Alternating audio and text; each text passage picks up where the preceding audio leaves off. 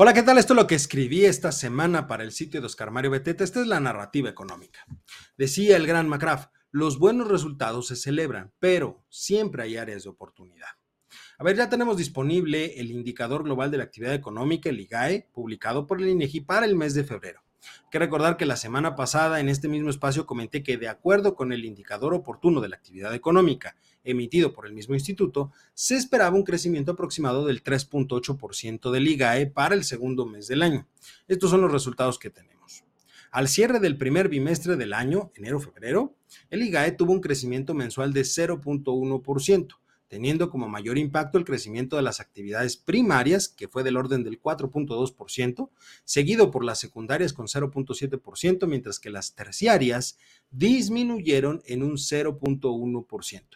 En el comparativo anual se tuvo un crecimiento marginalmente mejor al esperado, que era del 3.8% de acuerdo al IOAE, para colocarse en un nivel del 3.9%, siendo de nueva cuenta las actividades primarias las que más crecieron en el último año, 8.2%, mientras que las terciarias lo hicieron tan solo en 3.8% y las secundarias 3.5%. Por supuesto que el resultado del crecimiento anualizado es muy buena noticia, porque deja ver una recuperación gradual de la economía. Sin embargo, ese 3.9% simplemente es un comparativo de lo correspondiente al primer bimestre del año, un horizonte de tiempo aún corto en términos anuales.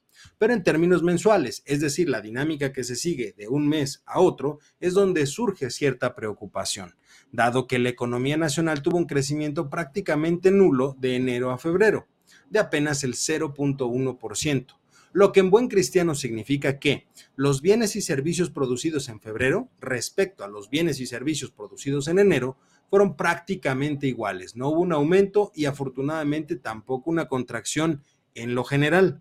Sin embargo, en lo relacionado con las actividades terciarias ya dentro del indicador, estas últimas son todo lo relacionado a los servicios prestados del país, dentro del país, sí existió una contracción marginal del 0.1%, mientras que las de mayor crecimiento fueron las actividades primarias con 4.2%, ¿de acuerdo? En resumen, podríamos decir que si bien tenemos un buen resultado en términos anuales, no podemos decir lo mismo en el comparativo mensual. Sin embargo, los valores expresados por el IGAE reflejan que al cierre del primer bimestre de 2023, la economía mexicana ha logrado alcanzar de nueva cuenta los niveles previos a la pandemia. En específico, se habla de un máximo histórico, el cual tiene un antecedente directo en los niveles que se obtuvieron en septiembre de 2018.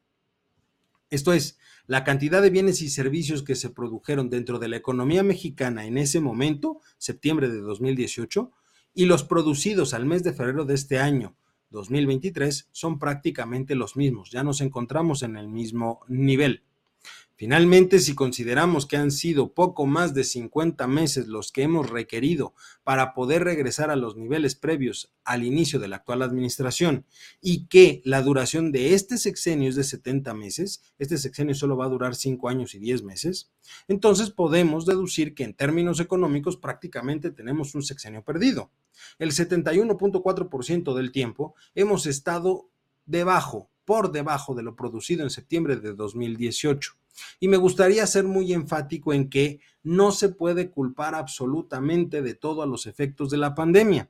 Por supuesto, fueron muy profundos los problemas que desató, pero previo a ese momento y posterior a ese momento, el único responsable de lo sucedido es el gobierno de la República.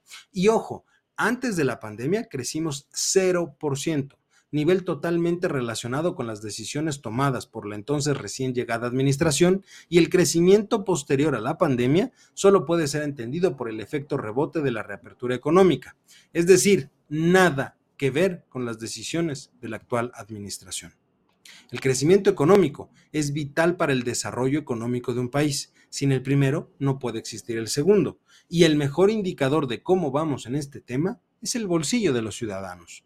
Por lo cual yo le pregunto a usted que me está viendo y escuchando, ¿cómo se encuentra su bolsillo? Yo soy Eduardo López y este fue la narrativa, la narrativa económica de esta semana.